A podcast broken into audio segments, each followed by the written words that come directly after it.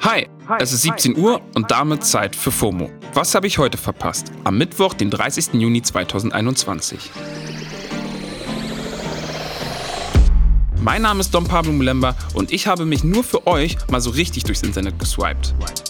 Heute geht es um Horst Seehofer und seine Geflüchtetenpolitik, The Weekend hinter und vor der Kamera und um die Abschaffung von 3G-Netzen.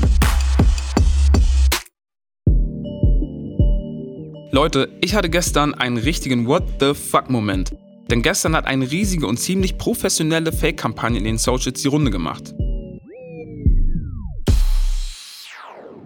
Es sah so aus, als würden Bundesinnenminister Horst Seehofer und die CSU pünktlich zum Wahlkampf eine Online-Kampagne für Menschenwürde starten. Unter dem Motto Hashtag Endlich darum hat es den Anschein gemacht, als hätte Seehofer zum Ende seiner Amtszeit einen Sinneswandel.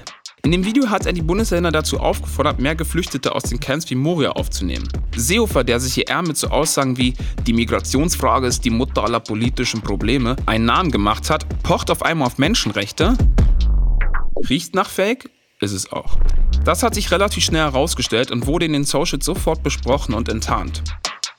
Steve Alter, Shoutout an Steve Alter, Sprecher des Bundesinnenministeriums, hat dann gestern im Laufe des Tages auch getwittert, Achtung, Fake, die Internetseite csu-endlich-dahome.com ist kein durch das Bundesinnenministerium oder den Bundesinnenminister veröffentlichter Auftritt.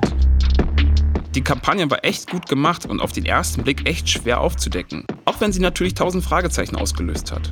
Aber in diesem Wahlkampf wundert einen auch gar nichts mehr. Ich habe mal die Programmiererin und Spiegel-Bestseller-Autorin Aya Jaff gefragt, wie sie das einordnet. Aya, du als Tech Queen, hättest du das Video sofort als Fake erkannt? Also die Frage ist natürlich jetzt ein bisschen unfair, ob ich das jetzt erkannt hätte oder nicht, weil ähm, mir das ja genau so kommuniziert wurde, dass es ein Fake-Video ist. Aber es wurde schon ziemlich gut gemacht. Also wenn man sich ansieht, welche Bilder genutzt wurden und wie auch kommuniziert wurde, dann denkt man sich, ey, das wäre eigentlich total realistisch.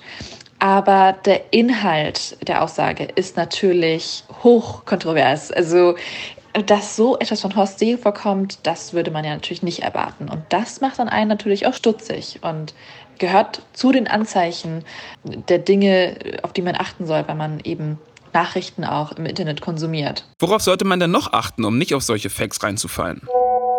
Generell, wenn man, wenn man sich ähm, ja generell jede, jede Nachricht oder jedes Video im Internet anschaut, muss man sehen, in welchem Kontext ist es überhaupt eingebettet, ist das realistisch, was da gesagt wird, ähm, hat sich der Sprecher selbst dazu auf den sozialen Medien vielleicht sogar schon geäußert, hat er das kommentiert.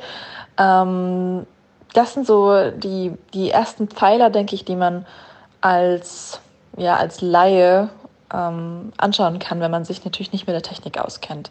Zumindest wären das äh, meine ersten To-Dos, die ich abklopfen würde. Danke, Aya. Das Video verlinken wir euch selbstverständlich in den Show Notes. Wisst ihr noch, diese Aussage von Seehofer? Ausgerechnet an meinem 69. Geburtstag sind 69, das war von mir nicht so bestellt, Personen nach Afghanistan zurückgeführt worden. Das liegt weit über dem, was bisher üblich war.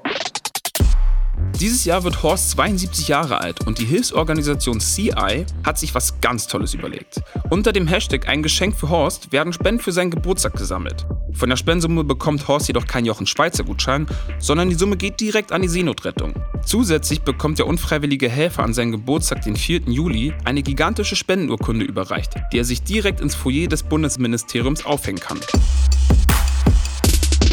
Falls ihr euch auch an der Spendenaktion beteiligen möchtet, könnt ihr das über die Website der CI-Organisation machen. Auch den Link dazu findet ihr in den Shownotes. Ein Geschenk für alle Fans von The Weeknd hat der amerikanische Fernsehsender HBO parat. Der Sänger The Weeknd soll in der neuen Serie The Idol eine Rolle übernehmen. Außerdem soll er an der Serie mitschreiben und als Executive Producer mitwirken. In der Serie soll es um eine Sängerin gehen, die eine Romanze mit einem Clubbetreiber aus Los Angeles eingeht, der aber auch eine geheime Sekte leiten soll. Die Idee zur Serie stammt von Sam Levinson, der 2019 schon die HBO-Serie Euphoria produziert hat. Das wäre aber auch nicht das erste Mal, dass The Weeknd an einer Fernsehproduktion mitschreibt. Er hat im letzten Jahr bereits an einer American Dad-Episode mitgeschrieben. In der kam er nämlich vor und hat sich auch selbst gesprochen.